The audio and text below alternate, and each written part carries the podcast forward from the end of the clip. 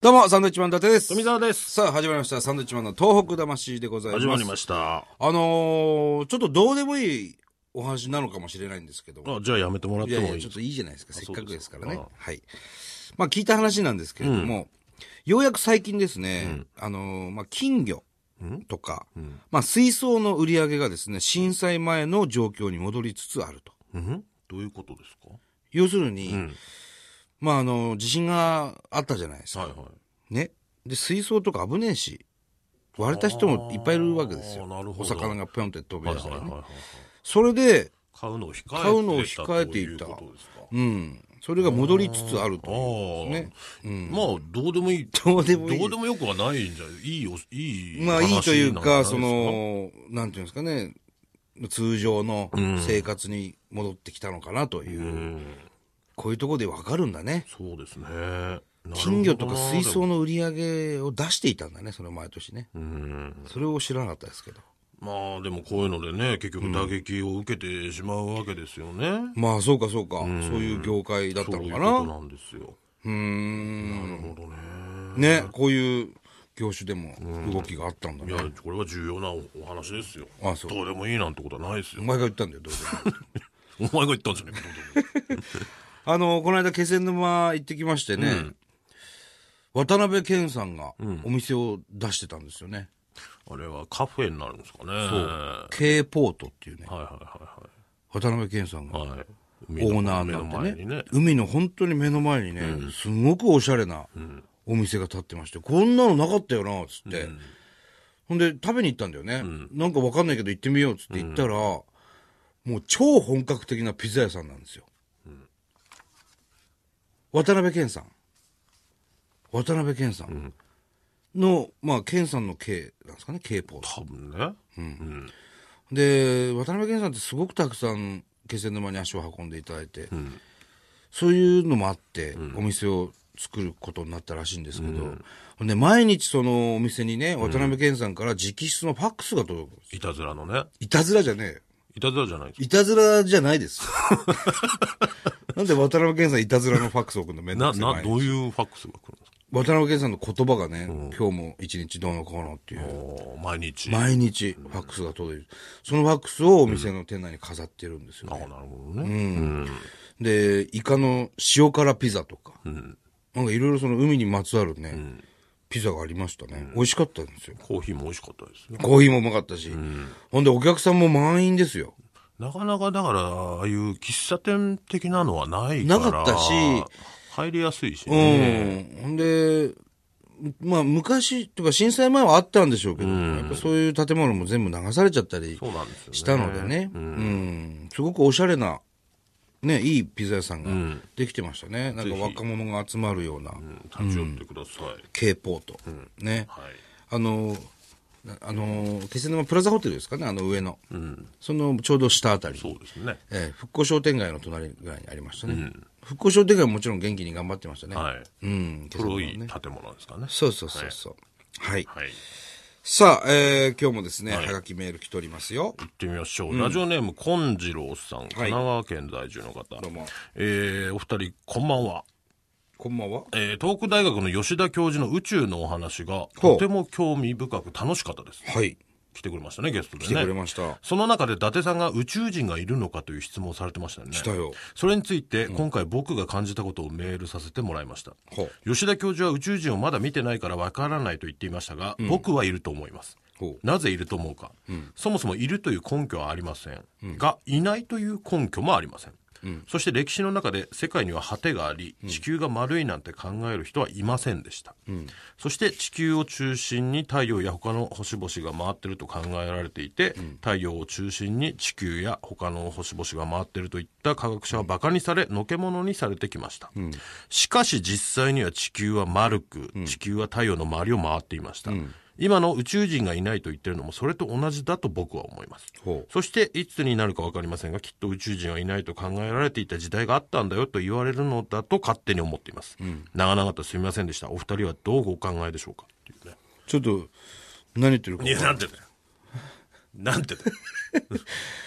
宇宙人。だからその地動説天動説みたいな話で、ねはいはいはいはい昔はね地球がね、平らで、うんね、かそういうふうに考えられていたじゃないですか、ところが実際は地球は丸かったし、はいっていうことの一緒で、宇宙人はいないと思われているけど、実際はいるっていう時代が来るんじゃないかということを金次郎さんは言ってるわけですね。おでいる、いないっていう根拠もないし、いるっていう根拠もないっていうことでしょ。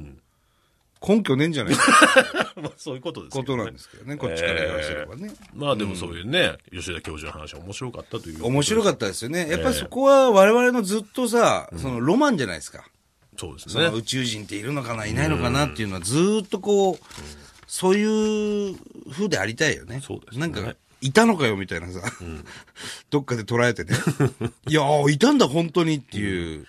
そういうのいいじゃないなんか土の子とかさ、もうでそういう。も、さあ、宇宙人の話で言うと、昔って僕ら子供の頃に宇宙人を例えばかけって言われたら、タコみたいなね、ああ、昔ね。火星人みはいはいはいはい。みたいなのをうんうんうん書いてたじゃ書ないいてまでしすたね。今宇宙人かけって言われたら、あの目の大きいやつ書くでしょ。目大きくて頭でっかちの、今あれでしょ、もう。今あれだよね。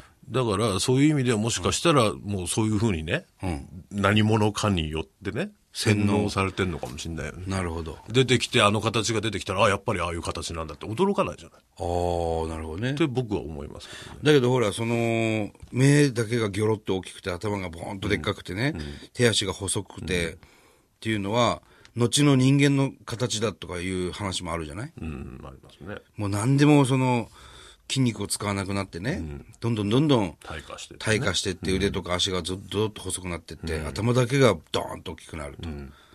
もうね、そういう話もありますよ。 うん怖いね。えーまあまあ、わかんないですそけれどがねねどうなのかはね。昔の人はこれ宇宙人だって言ってたけど、地球人じゃないか実は未来の人間なんじゃそうないかそうそうっていう話もありますけど。ねええーはいあのー吉田博士について、あの、アバンティ41歳男性という方のはいメール、えー吉田博士の係っていうのでね、 メールをいただいてるんですそんな係ないんですけどね、えー伊達藩、富澤藩、こんばんは。こんばんは結局、博士の話は何が何だかさっぱりわかりませんで分かんしなた。かったのかよきっといいことなんでしょう。大変参考になりましたっていうね、はいえーメールが来ております。ああなるほどえねーだからまあ、 よよかったっていう人もいれば、わからなかったよくっていう人も、ああなるほどいるねというそうなんですか、い、や非常に興味深く僕らは楽しかったですけね、どね楽しかったですけど、もう一通いいですかもう一つはいえーラジオネーム50手前の東北とは無縁のパン屋さん。もう、えーサンドさん、はじめまして。はじめまして実は番組の当初の頃から聞いてるんですがおう、どうしてもわからないことがあります。なんだろゲストの基準です。うおう有名無名を問わず面白い人が出てきます、